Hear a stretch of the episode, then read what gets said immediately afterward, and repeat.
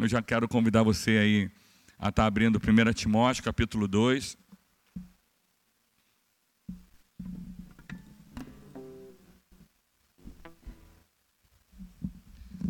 Não vai ser uma pregação, porque eu não entendo que hoje é para para ser pregação, né? Vai ser uma palavra que Deus já está nos alinhando nessa noite.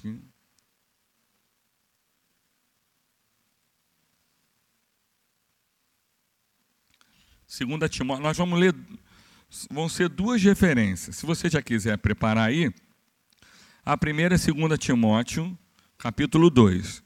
A segunda vai ser lá em 2 Pedro, primeir, é, 2 Pedro, capítulo 3, verso 7, tá? Mas aí primeiro é 2 Timóteo.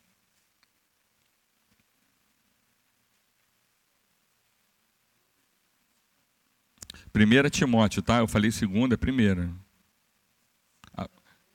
Primeira Timóteo. Eu tinha falado primeiro, eu falei primeira Timóteo. Aí quando eu falei segunda Pedro, eu vim vou né, eu ainda estou adorando aqui, estou viajando ainda aqui. 1 Timóteo capítulo 2. Nós vamos, 2 Pedro 3, 7. Nós vamos ler 2 Timóteo 2, do 1 ao 8. Todo mundo achou? Amém? A palavra do Senhor diz assim: Exorto, pois, antes de tudo, que se façam súplicas, orações, intercessões e ações de graças por todos os homens, pelos reis e por todos os que exercem autoridade, para que tenhamos uma vida tranquila e sossegada em toda a piedade e honestidade. Pois isto é bom e agradável diante de Deus nosso Salvador, o qual deseja que todos os homens sejam salvos e cheguem ao pleno conhecimento da verdade.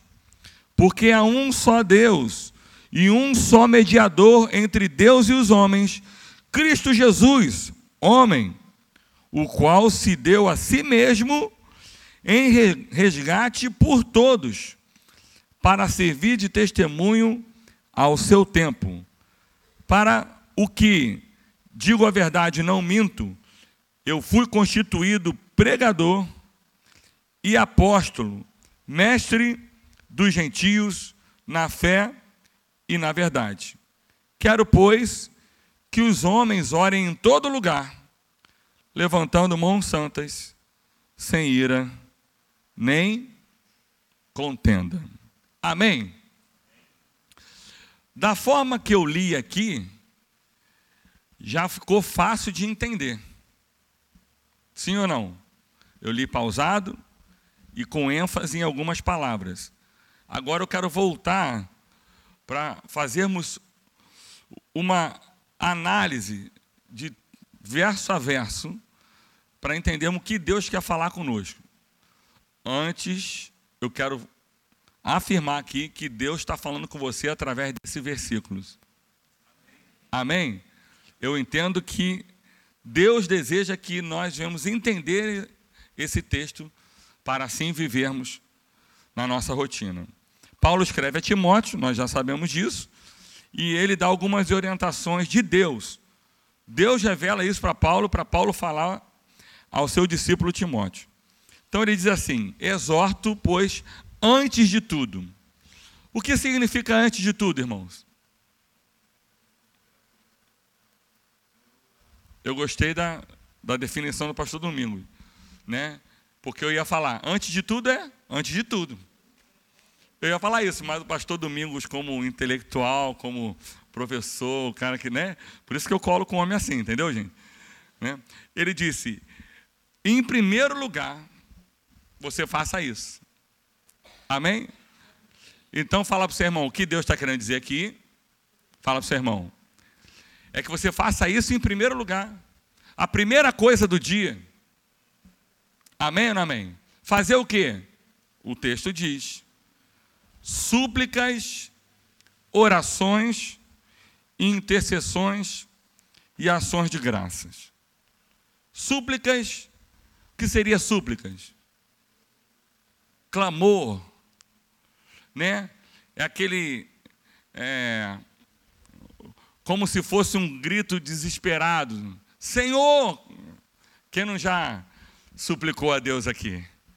Né? No momento de aperto mesmo, quando está tudo bem, você ora, Senhor. Né? Agora, quando o negócio estreita, como é que você faz? Senhor, me ajuda. Entra com providência. Não é assim? Aquilo é uma súplica. Mas o interessante é que Paulo está dizendo que, em primeiro lugar, primeira coisa do dia, antes de tudo, nós temos que fazer súplicas, orações, intercessões e ações de graça.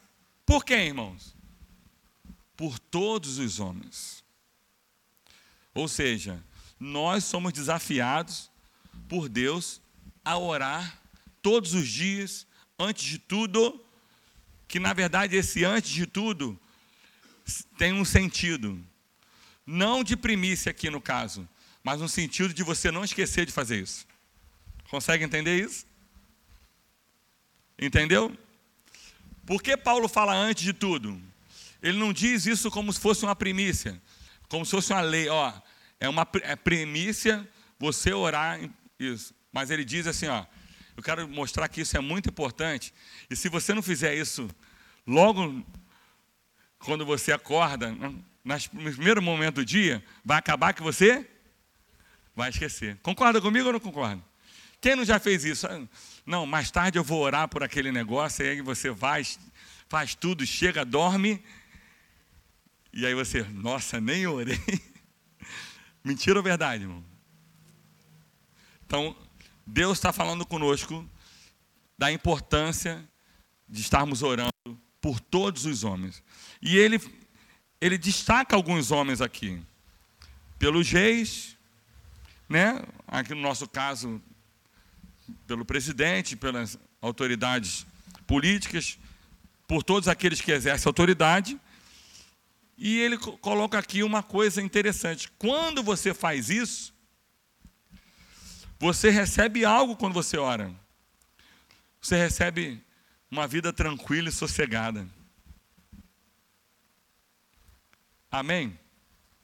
Então vamos pensar o quanto o carioca ora. É só ver se ele tem uma vida tranquila e sossegada.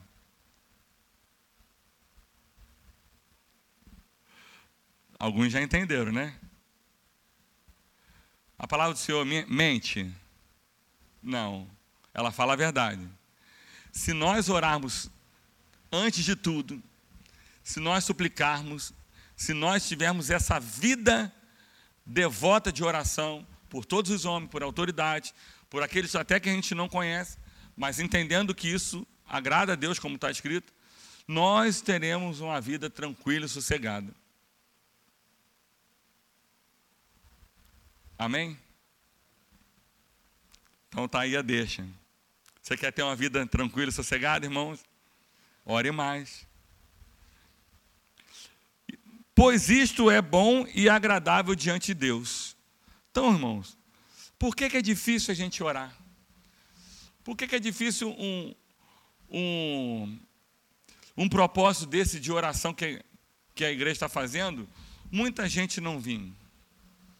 Porque é difícil um, um círculo de oração ou um, um culto de oração muitas pessoas não darem importância. Se isso agrada a Deus, sacode seu irmão e fala assim: você precisa orar mais. Fala, fala para ele. Dando um sorriso aí para não ficar chato. Né?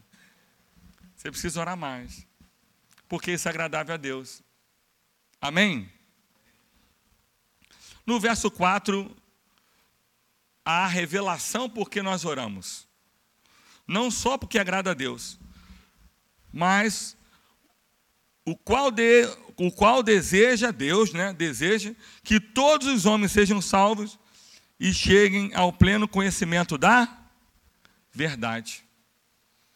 A nossa oração ela gera uma alegria para Deus, e por quem nós oramos, gera salvação, e essa salvação traz para nós uma vida tranquila e sossegada. Conseguiu entender o texto? Será que nós podemos praticar isso?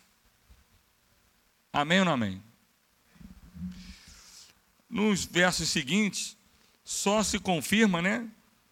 Paulo dizendo para Timóteo: só existe um Deus e o qual um, um, mediador que é Jesus Cristo, que deu sua vida, isso aqui ele está confirmando, e aí ele coloca: Eu fui constituído para isso. O fato do título de Paulo não, não, não li, livra ele desse desejo de Deus de estarmos orando, estarmos suplicando, estarmos fazendo ações de graça por todas as pessoas. Sabe o que, que eu acho, irmãos?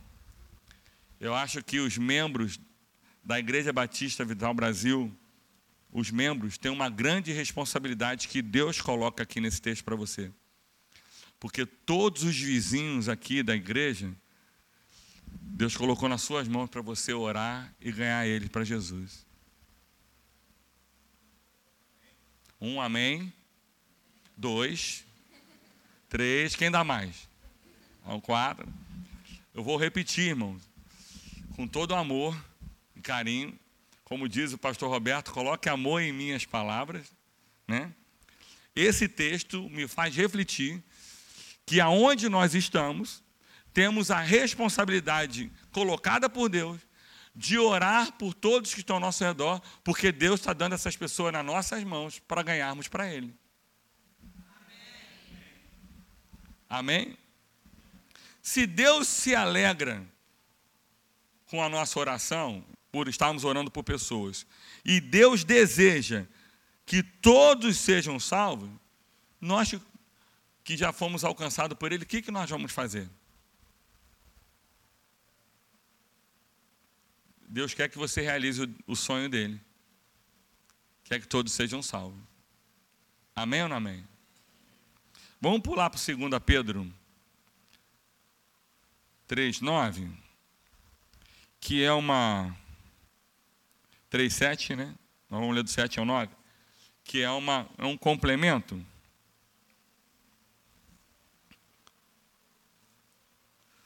Nós vamos ler do, do 3 ao 9, do 7 ao 9. E depois nós vamos ler o 14 e o 15, tá? 7, 8, 9, 14 e 15. Achou aí? Mas os céus e a terra de agora, pela mesma palavra, têm sido guardados para o fogo, sendo reservado para o dia do juízo e da perdição dos homens ímpios. Mas vós, amados, não ignoreis uma coisa: que um dia para o Senhor é como mil anos, e mil anos é como se fosse um dia. O Senhor não retarda a sua promessa, ainda que alguns a tenha por tardia, porém é longânimo para convosco, não querendo que ninguém se perca senão que todos venham a se arrepender. 14. Pelo que, amados, como é, como estáis aguardando estas coisas, procurai diligentemente que por ele sejais achados imaculados e irrepreensível em paz, e tende por salvação a longanimidade de nosso Senhor. Até aqui a parte A mesmo. Amém? Então vamos, vamos entender, completando aquele raciocínio.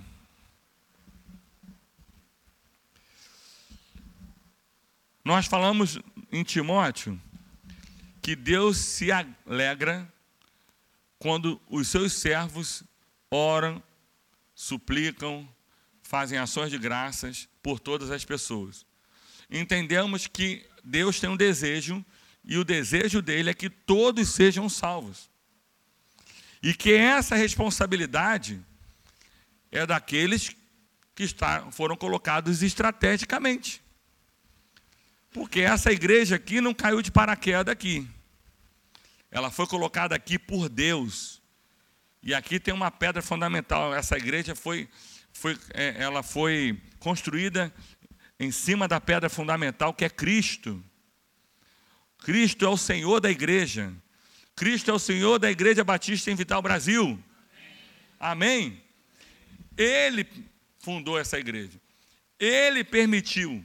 Ele colocou nesse lugar estratégico. Por quê? Porque aqui é bonitinho, porque aqui foi oportunidade, porque aqui deram o terreno, sei lá qual é a história. Não, irmão. Porque aqui iria ter um povo que iria clamar, levantar suas mãos, sem ir e sem contenda, e declarar que todos ao redor aqui iriam conhecer o amor de Deus. Amém? E aí, lá em 2 Pedro, completando essa, esse raciocínio, nós entendemos que essa terra e esses céus irão acabar. Nós entendemos que a terra vai ser destruída. Nós entendemos que Jesus virá buscar a sua noiva, virá buscar aqueles que foram salvos, que conheceram a Ele. Então, o que está dizendo aqui é que o que está aguardando esse fim, a palavra longanimidade está tá duas vezes aqui, ou paciência, em algumas versões. A paciência do Senhor está gerando salvação. Então eu queria que os irmãos entendessem que o que está aguardando a vinda do Senhor, essa paciência que gera salvação, é para que nós venhamos nos unir e alcançar aquele que ainda não conhece Jesus. Amém ou não amém? Observe quando ele fala aqui: o Senhor não retarda a sua promessa. Qual promessa? Se você ver no texto nos versos anteriores, qual é a promessa? Da vinda dele. É essa a promessa que ele está falando aqui. Jesus vai voltar, sim ou não, irmão? Você crê nisso? Você crê que isso é uma promessa? Você aguarda isso, amém? Eu aguardo, irmão. Nome de Jesus. Mas até que ele venha, e como o mundo está falando, tentando zombar da gente, dizendo: cadê a, a promessa? Nos versos anteriores, você pode ler em casa. E aí Pedro fala assim: o Senhor não retarda a sua promessa, como alguns acham que está tarde, que ele está demorando a vir. Porém, ele é longânimo, ou alguns pacientes, em alguns versos, algumas é, traduções, paciente para convosco, não querendo que ninguém se perca. Olha aqui aonde está o ponto-chave do raciocínio de Deus e que Pedro está declarando na sua epístola. Olha só. O Senhor está retendo a sua vinda e o mundo está com chacota conosco, dizendo: cadê ele? Vai vir? Vai vir nada. Vocês estão com uma promessa. Mas ele diz: o Senhor não tem a sua promessa por tardia, ele vai cumprir. Ele vai voltar e vai buscar a sua igreja. Amém. Porém, ele ainda não veio, porque a paciência do Senhor está gerando sal salvação. Você consegue entender o texto? Ou seja, a vinda do Senhor está ainda aguardando para que nós, que temos a responsabilidade de orar, levantar nossas mãos e abençoar e sermos instrumento de Deus para alcançar vidas. Vida da onde? Lá do Japão? Não, se Deus me quisesse, quisesse que eu ganhasse alguém no Japão, ele vai me mandar para lá. Aonde que Deus quer que eu ganhe vida? Aonde Deus me colocou. Onde Deus me colocou? É, é, é, nessa casa aqui? É nesse bairro? Então é nesse bairro. É naquele trabalho que eu estou? Então é lá que eu vou ganhar vida. É naquela faculdade, naquela escola? É ali. É nessa igreja? Então é aqui. Diga amém. Agora, o que completa o raciocínio que Deus falou no meu coração é que a volta dele está sendo retida pela paciência para gerar salvação. Olha onde confirma, 14, de novo. Pelo que, amados, como estáis aguardando estas coisas? Quais coisas? A promessa. Que promessa é essa? Ele vai voltar. Então, como nós estamos aguardando essas coisas, procurai diligentemente que por ele sejais achados imaculados e irrepreensíveis em paz. E tende por salvação a longanimidade, em algumas versões a paciência, do nosso Senhor. Ou seja, a longanimidade ou a paciência do Senhor de aguardar a promessa é para gerar salvação. Quem entendeu? Amém? O que Deus está falando para nós nessa noite, Igreja Batista em Vital Brasil? Deus ele tem te abençoado, Deus tem te dado força, Deus tem feito tudo pela sua vida. Agora ele tem um desejo, ele está pedindo: me ajuda a realizar o meu desejo. Que nenhum homem se perca, mas que todos cheguem ao conhecimento da verdade, todos sejam salvos.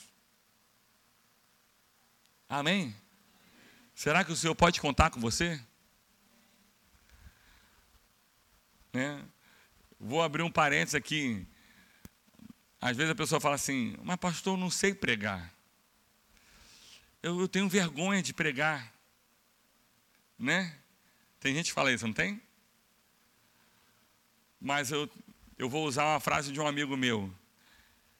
Em todo tempo pregue. Se preciso for, fale.